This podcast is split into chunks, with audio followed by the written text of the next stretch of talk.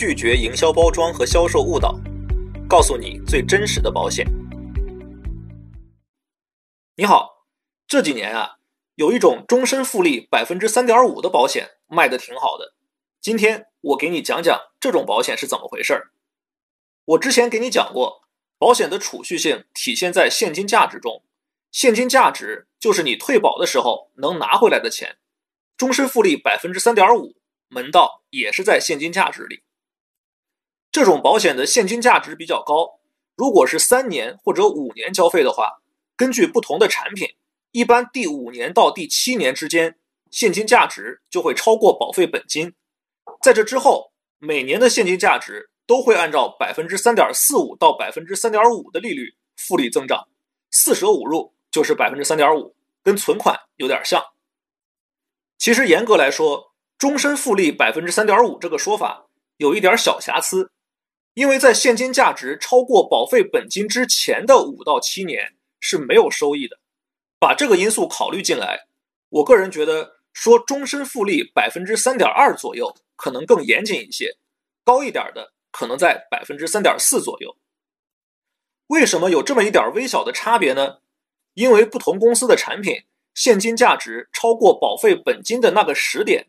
金额是不一样的，比如 A、B 两款产品，五年交的总保费都是十万，都是五年后现金价值超过十万本金，但有可能这个时候 A 的现金价值是十万零五百，B 的现金价值是十万零一千，之后都按照百分之三点五增值，那么 B 的收益就会比 A 高那么一点点。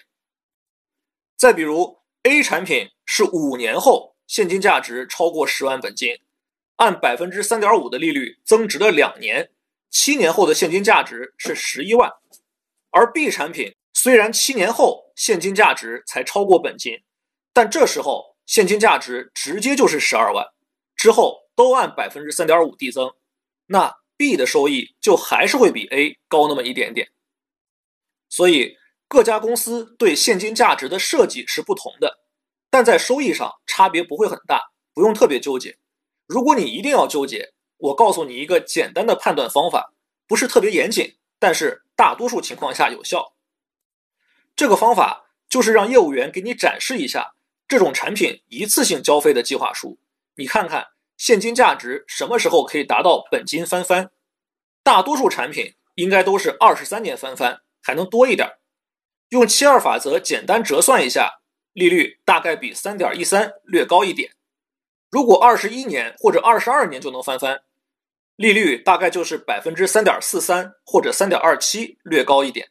当然，我这里说的都是年复利。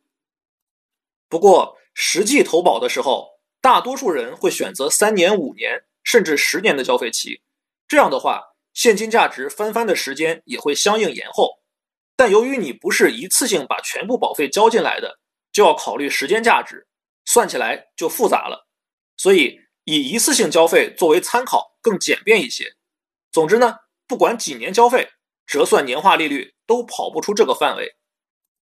另外，现金价值表会体现在保险合同中，你可以看到每一个保单年度的现金价值。所以业务员可能会告诉你，买这个产品利益是写在合同里的，是确定的刚性兑付。这个说法。虽然从行业内监管的角度来说不合规，但实际上也没说错。还有就是这种产品可以减少保额，所谓减少保额就是部分退保，你可以退掉一部分保额，领取出对应的现金价值，类似于取钱。什么时候取，取多少，你可以自由决定，比较灵活。虽然条款规定减保完之后要保留一个最低的保额限制。这个单靠口述解释比较复杂，而且这个金额很小，不影响你用钱，我就不跟你多说了。简单总结一下，这种产品最大的价值就是它的确定性。虽然百分之三点二到百分之三点四的收益不高，但正常情况下应该可以跑赢通胀。它不能让你发财，但能保护你的资产。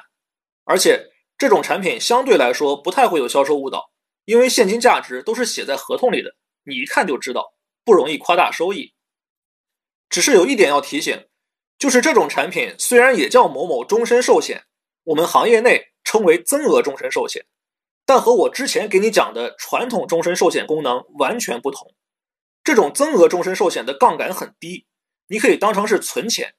如果想给后代留钱，还是要买传统的终身寿险，别买错了。今天就先到这里，我们下次见。